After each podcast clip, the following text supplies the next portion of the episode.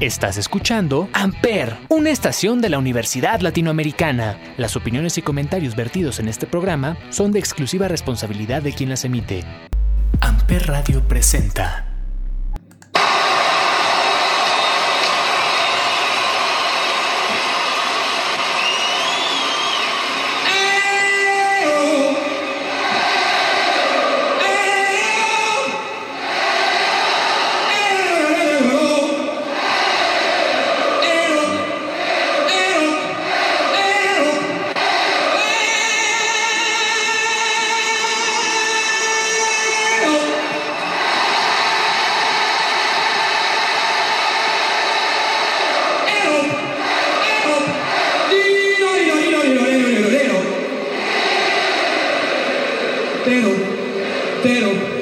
All right.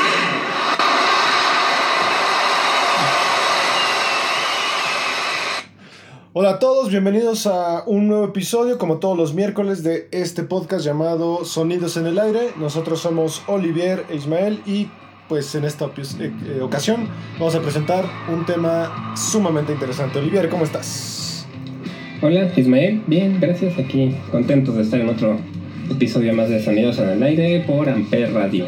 Así es, y bueno, en esta ocasión vamos a hablar de dos de los festivales que pues marcaron a dos generaciones distintas, marcaron un cambio en el mundo y posiblemente sean los dos festivales que reunieron a la mayor cantidad de artistas famosos de la historia de la música, ¿no?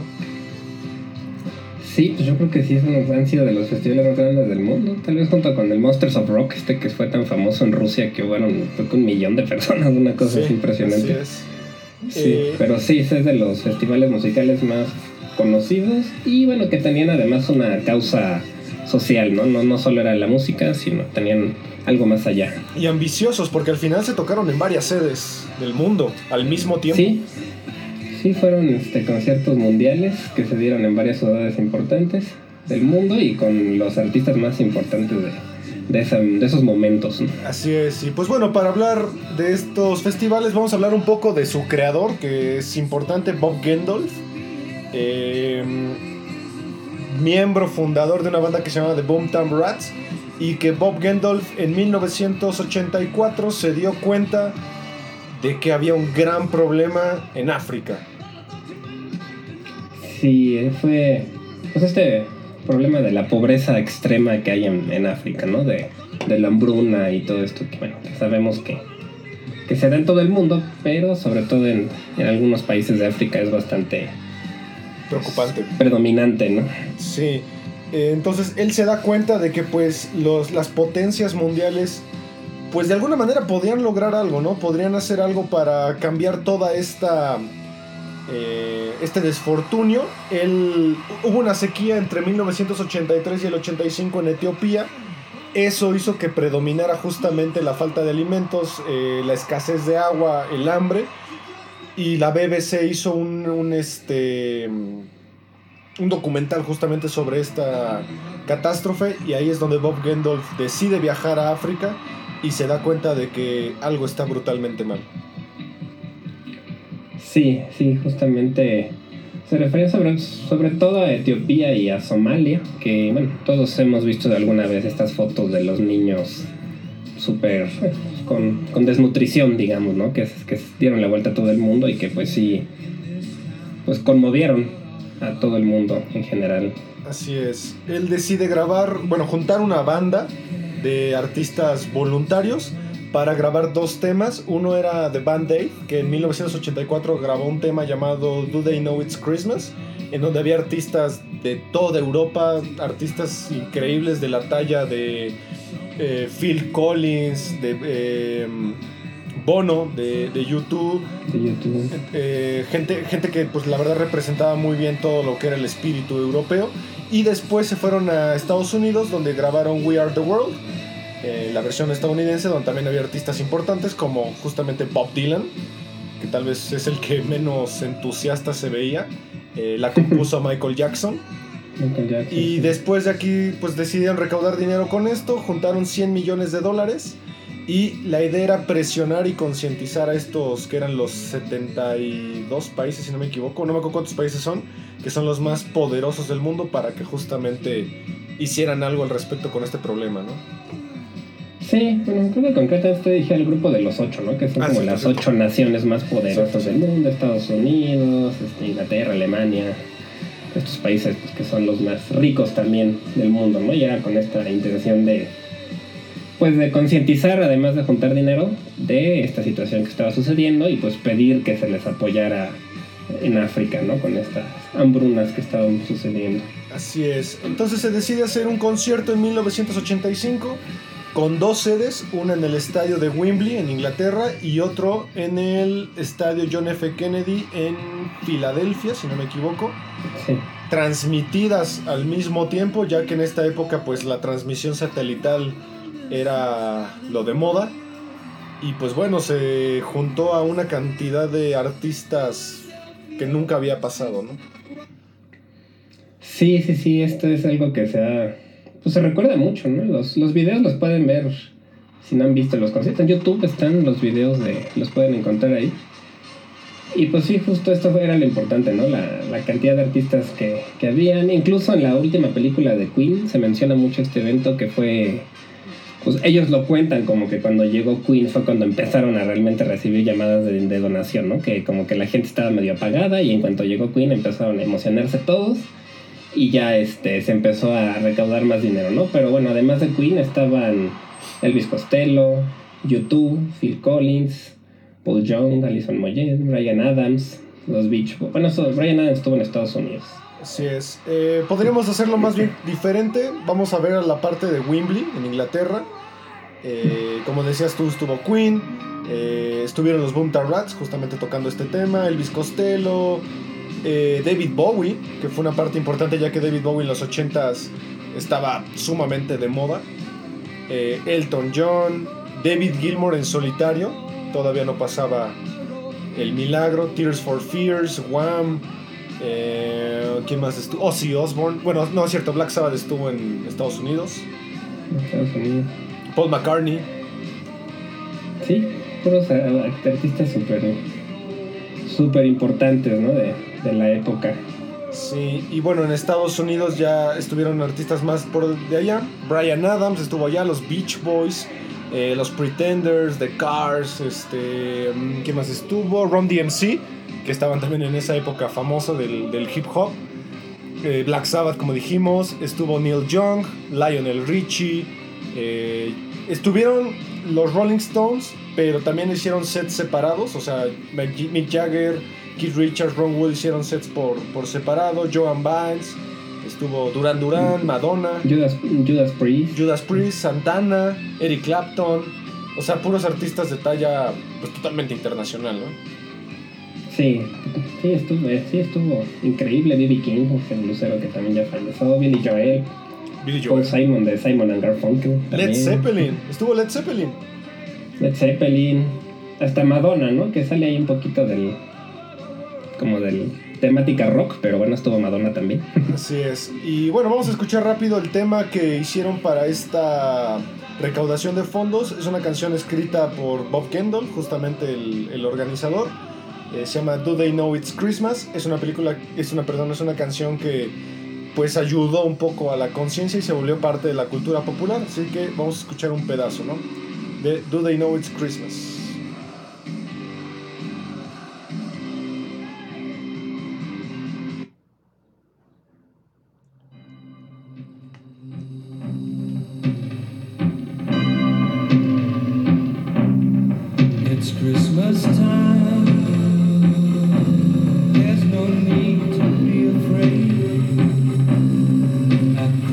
Christmas time,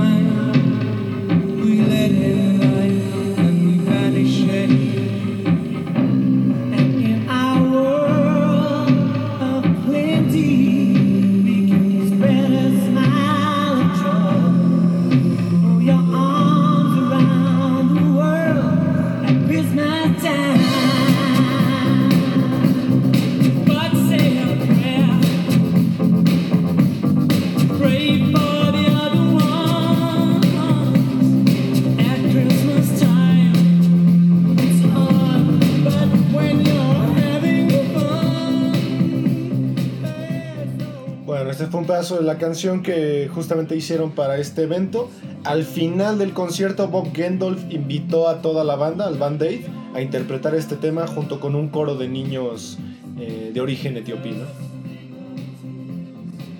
Sí, es una, una canción, pues, como pueden escuchar, muy, muy navideña, ¿no? Muy, pues, con esas- ese sentimiento de, de hermandad que se da en, en Navidad.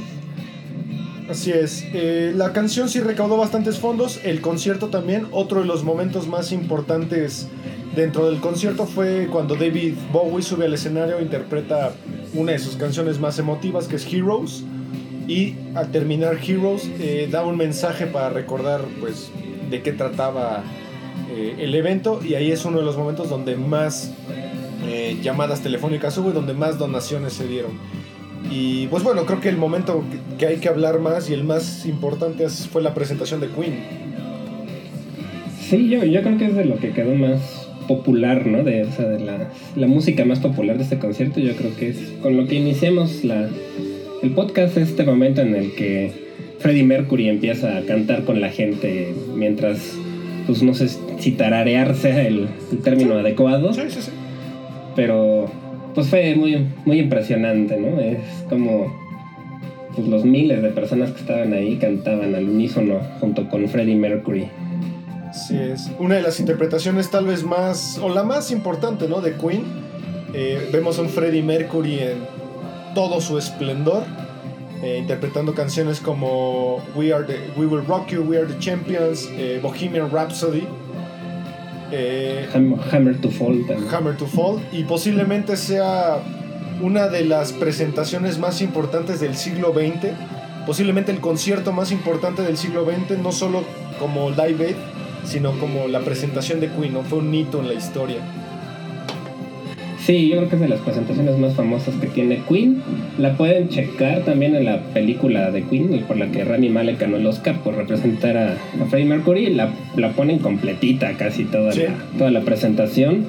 Está muy interesante también verlo dentro de la película porque te cuentan un poco el trasfondo que Freddie Mercury pues, no quería ya estar con Queen y lo convencieron porque era una causa social que también a Freddie Mercury le interesaba y pues regresó y fue un gran un regreso que emocionó a todo el mundo, ¿no? El ver otra vez a Freddie Mercury con Queen. Sí, hay una leyenda por ahí que dice que a Bob Geldof se le nominó para eh, el Premio Nobel de la Paz, pero por su facha, digamos, de que era rockero, de que tenía como estos trasfondos, tal vez como de relaciones públicas más allá de querer ayudar, pues se le canceló la nominación.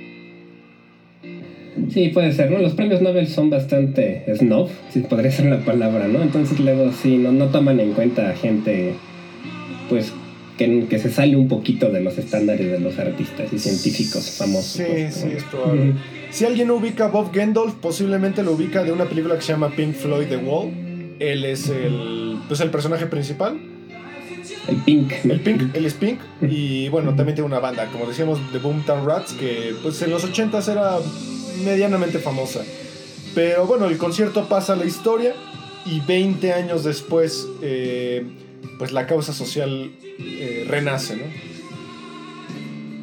Justamente, justamente renace ahora con un concepto que se le llamó Live 8 de 8, ¿no? Justamente por el G8 de los 8 países más, más importantes económicamente hablando en el mundo, ¿no? Entonces este era dirigido directamente para pedir ayuda a estos países para con- concientizar y por lo que sé en este no era la intención recaudar dinero como tal, ¿no? Sino más bien la concientización, aunque sí recaudaron 78 millones de libras esterlinas. 78 millones de libras, así es. Sí, la idea no era precisamente pues ni recaudar dinero ni mandar víveres ni nada, sino más bien que estos ocho, estas ocho potencias pues pues tomaran conciencia del poder, ¿no? Que pueden tener y que la idea era eliminarle la deuda a estos países, la deuda mundial que tenían.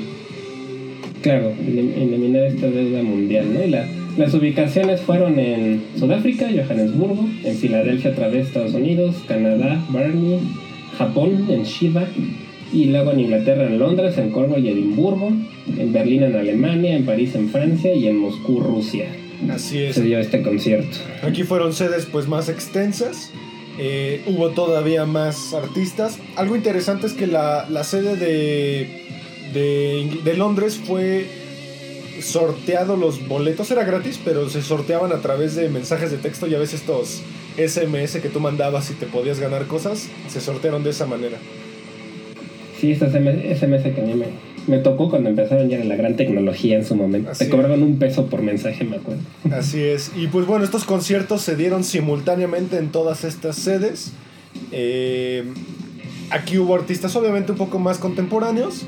Eh, teníamos a gente como Coldplay, a Mariah Carey, eh, Pete Doherty, King, Los Killers, toda esta gama de artistas un poco más contemporáneos, pero también se dieron artistas que pues al final fueron parte de la primera emisión, ¿no? Como Paul McCartney, eh, ¿quién más regresó? YouTube regresó, The Who regresaron, Queen, pero con Paul Rogers, ya Freddie Mercury ya había fallecido. Sí, hubo, y hubo grupos más, más contemporáneos, como dices, como Coldplay, estuvo Muse también, Bjork, ahí. UB40, que también es un grupo importante en el momento, Snoop Dogg, Snow Patrol, Scissor Sisters, ya grupos más. Eso fue en todo en Londres, ¿no? Y en, en otros países estuvieron Dido, esta. Dido, creo que Uh, también. sí, cierto, esta Dido. Cantante Shakira. También estuvo, Yamiro Kwai, aunque. Ah, no, estoy Canceló, él canceló. Sí. Sí. Alicia Keys, Bon Jovi, Black Eyed Peas, Jay-Z, hasta Kanye West. Sí, claro. Y bueno, varios de estos ya artistas más modernos. Peter Gabriel también estuvo, The Course, Y hubo, Travis. hubo innovaciones. Celine Dion dio vía satélite el concierto, algo que fue una innovación. ya adelantándose un poco a, a lo del Zoom y la... Exactamente. Eh, algo que también fue una innovación bastante fuerte es que, si no me equivoco, Elton John tocó en dos sedes. Si no me equivoco, Sí, tocó en en Londres. ¿no? Como que viajó. Ajá, tocó en Londres y creo que después se fue a Filadelfia. Sí, sí estuvo Elton John en, do- en dos series, sedes al mismo tiempo. Pero no sé si fue en Filadelfia. Pero sí estuvo en dos. No me acuerdo, pero sé que sí estuvo en dos sedes. Mm, la verdad no, no Pero recuerdo sí, bien. Sí, sí, fue, pues fue muy grande este, lo televisaron, me acuerdo que lo estuvieron pasando inclusive en la televisión abierta, este Sí. concierto, en todo, en varios países, ¿no? Estuvo Linkin Park, por ejemplo, en Filadelfia también, Sí, five, artistas más modernos, ¿no? Kaiser Chiefs, que también son conocidos, Def Leppard, Destiny's Child, o sea, sí, sí fue un, un- un excelente elenco en todo el mundo, ¿no? Así es. Eh, aquí hubo un momento en el cual toda la gente, pues digamos, se, se le despertó el hype, ya que después de 24 años Bob Geldof realizó una tarea que pues para muchos era imposible, reunir a tres de los músicos más importantes de la historia de la música. Sí, e- en esta ocasión se logró la, la reunión de, de Pink Floyd, ¿no? Esta, esta banda de pues, rock psicodélico, progresivo, que pues es de las grandes, sigue siendo de las bandas más importantes del mundo, de las que más discos vende todavía, y que bueno, ya tenían un tiempo separados, David Gilmour y este... Robert Waters. Roger Waters. Sí. ahí tenían el pleito y y pues lograron juntarse otra vez para esta causa, ¿no? Sí. Sobre todo junto con los demás miembros. Sí, ahí me equivoqué, dije tres, pero los cuatro. eh, Richard Wright seguía Sí. vivo. Eh, fue el evento que cerró, digamos, toda, toda esta gama de conciertos. Lo que es interesante es la historia de cómo se juntaron, porque al principio David Gilmour no quería, ya que pues él traía un pleito fuerte con Roger Waters. Y bueno, logró juntarlos para ensayar. Ahí empezaron otra vez las tensiones, ya que pues Roger Waters quería otra vez eh, predominar su liderazgo y no dejaba que todos tuvieran como su espacio. Lograron un acuerdo y pues al final se dio uno de los momentos más importantes en la música, ya que pues la banda más importante posiblemente de la, del rock psicodélico, del rock progresivo, pues estaba junta una vez más, ¿no? Sí, eso fue algo que, que emocionó mucho.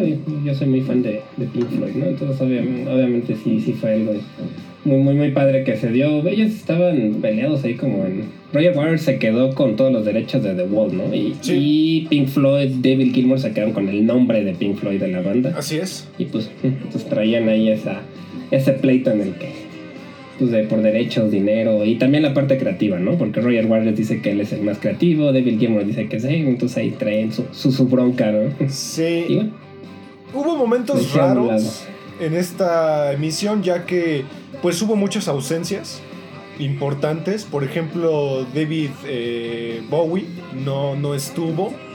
Algo que pues creo que mucha gente debió pensar que pues se pelearon o algo, pero pues no, simplemente no estuvo. Eh, Genesis también fue una ausencia importante ya que pues Phil Collins fue, fue pues, miembro importante de la primera emisión. Se van a juntar otra vez, parece, ¿no? Al parecer.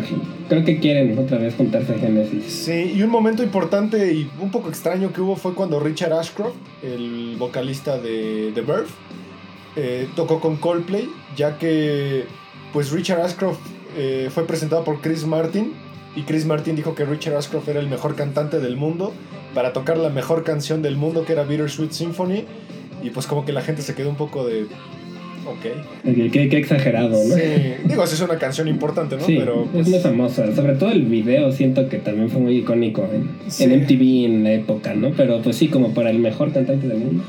Que de hecho ellos tuvieron mucho tiempo esa canción bloqueado los derechos por los Rolling Stones, ¿no? Porque tiene un sampler Un de sampler. los Rolling Stones.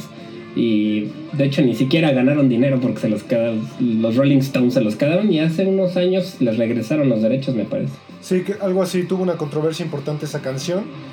Eh, hubo muchos actores también que estuvieron aquí metidos para presentar grupos. Uno de ellos fue Brad Pitt, que posiblemente sea la, la presentación más importante, ya que Brad Pitt, pues al salir, nos habla justamente de todo lo que pretende el Live Aid. Eh, hubo controversias también diciendo que pues Bob Geldof su intención más que erradicar toda esta problemática fue crear relaciones, ¿no? Pues puede ser, ¿no? La verdad es que con todo este grupo de artistas, pues alguna algo de networking habrá hecho seguramente, ¿no? Sí, También hubo un discurso de Bill Gates también, sí, así es. que también es un personaje muy controversial. Hay gente que lo admira mucho y otros que prácticamente lo acusan de ser como el anticristo casi, ¿no?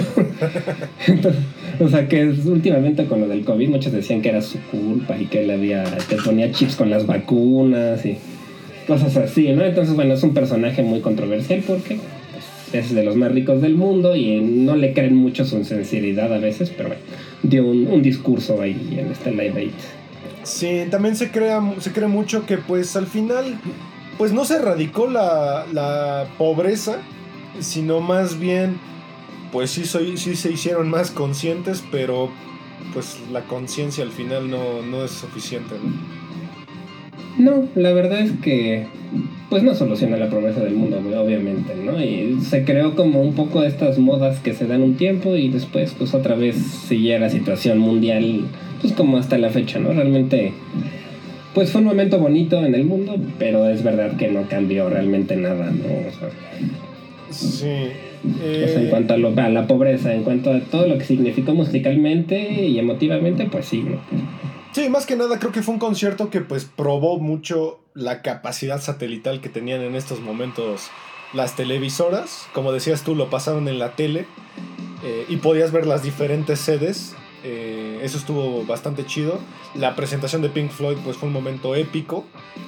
Pero pues creo que más bien fue la espectacularidad más allá de la, la preocupación principal. Sí, sí fue un evento mediático muy, pues muy de mercadotecnia también, mucho que aprovecharon las televisoras para tener audiencia, los artistas para vender discos. Pero, La verdad es que, pues por lo menos tenía una intención más allá de, de lo económico, ¿no?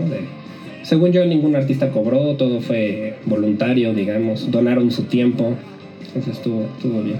Así es. Y pues bueno, es un, es un eh, concierto que también pueden ver en internet, en YouTube. Eh, hay varias presentaciones de diferentes artistas. Eh, al final, pues se reunieron otra vez la Band Aid para, bueno, los miembros que fueron invitados para tocar. A mí lo que me llama un poco la atención es David Gilmour, que aquí se ve sumamente incómodo, ya que él pues definitivamente no quería estar ahí con Roger Waters. Él ya quería pues salir. Eh, otra cosa que se cuenta de, la presentación de Pink Floyd es que querían invitar a Sid Barrett, el vocalista original, pero pues Sid Barrett en esta época ya estaba muy mal. Eh, vean por ahí un documental que hicieron del Wish You Were Here, donde explican pues qué pasó ¿no? ahí con Sid Barrett. Sí, él ya estaba pues perdido, ¿no? Prácticamente pues tenía, pues se le fue la onda, ya estaba, pues ya no, pudo asistir porque ya estaba su mente más allá, ¿no? Sí, creo que murió como un año o dos Murió después. hace algunos años, sí. Sí, después del Sí, concierto. Y también Richard que Wright. fue, sí, que pues realmente nunca lo, por lo menos Roger Waters nunca lo olvidó, ¿no? A Sid Barrett como el, pues, como el guitarrista original de, de Pink Floyd. Aunque la verdad, en mi opinión, David Gilmour lo hacía mucho mejor, pero bueno, era otro estilo totalmente Sí, diferente. es diferente. Y pues bueno, este fue un episodio en el cual queríamos hablar de posiblemente los dos conciertos más importantes de la historia a nivel tanto mediático, a nivel eh, recolección de artistas y de momentos épicos. Repetimos, el momento de Queen en la primera emisión posiblemente es el momento más emblemático y en la segunda emisión la, la reunión de Pink Floyd. ¿no? Sí, también porque pues des- un poco tiempo después murió Freddie Mercury también, entonces pues ya Queen ya nunca volvió a hacer lo mismo, aunque siguieron con otros cantantes, pero pues no, realmente nunca fue lo mismo otra vez. Y pues los dos conciertos los pueden encontrar también en servicios de streaming, la música en Spotify, Apple Music, el que gusten ahí están todos, también los pueden escuchar. Si les gusta el rock clásico, yo creo que el, el primero, ¿no? El Live Aid Sí. es como más, más importante. Si les gusta el- la música más reciente, el, el Live Aid, ¿no?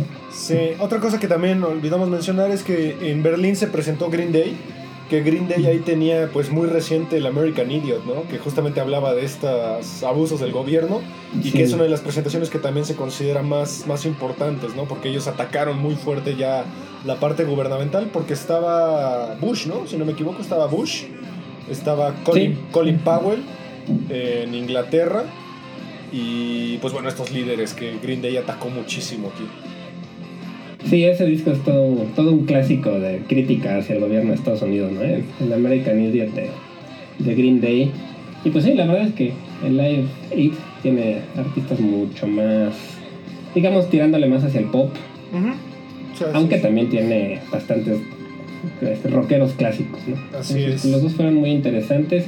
Su logo es muy famoso, ¿no? Que es una guitarra, el de los dos es el mismo logo, una guitarra que el cuerpo es el África, el continente africano, y el mástil pues es el... Pues lo juntan para que parezca una guitarra, ¿no? Está- también su el logotipo, el diseño está bastante interesante. Sí, y algo importante que también se le criticó mucho a la segunda emisión es que no hubo muchos artistas de origen africano. Creo que solo uno, que es este Youssou Denu, que fue el único creo que de origen africano, cosa que pues se le criticó muchísimo, ya que pues al final eh, la intención era la incorporación de todos, ¿no? Sí, ese es un buen detalle, que la verdad ninguno de los dos tuvo muchos artistas africanos. La verdad es que no son tan conocidos alrededor del mundo como los de Estados Unidos e Inglaterra, ¿no? Que fueron los que predominaron. Y sí, aunque pues realmente en África realmente se dio el surgimiento de la música como tal fue en África, por es. lo que se sabe o se ha investigado. Pues parece que todo surgió en África y de ahí. Así es. Y pues bueno, posiblemente en cuatro años tengamos noticias de esto, ya que se cumplen 20 años otra vez. Entonces veremos si pues hay alguna emisión nueva. Por lo mientras pues quédense con estas, estas dos emisiones. Repetimos, están en YouTube, pueden verlas completas. Y pues bueno, los dejamos con un pedacito de, de este concierto. Fuimos eh, Sonidos en el Aire y gracias por escucharnos todos los miércoles a través de Amper Radio de la Universidad Latinoamericana. Gracias, Olivier. Muchas gracias Ismael y muchas gracias a los que nos estén escuchando y Amper Radio de la Universidad Latinoamericana. Así es, los dejamos con un pedacito.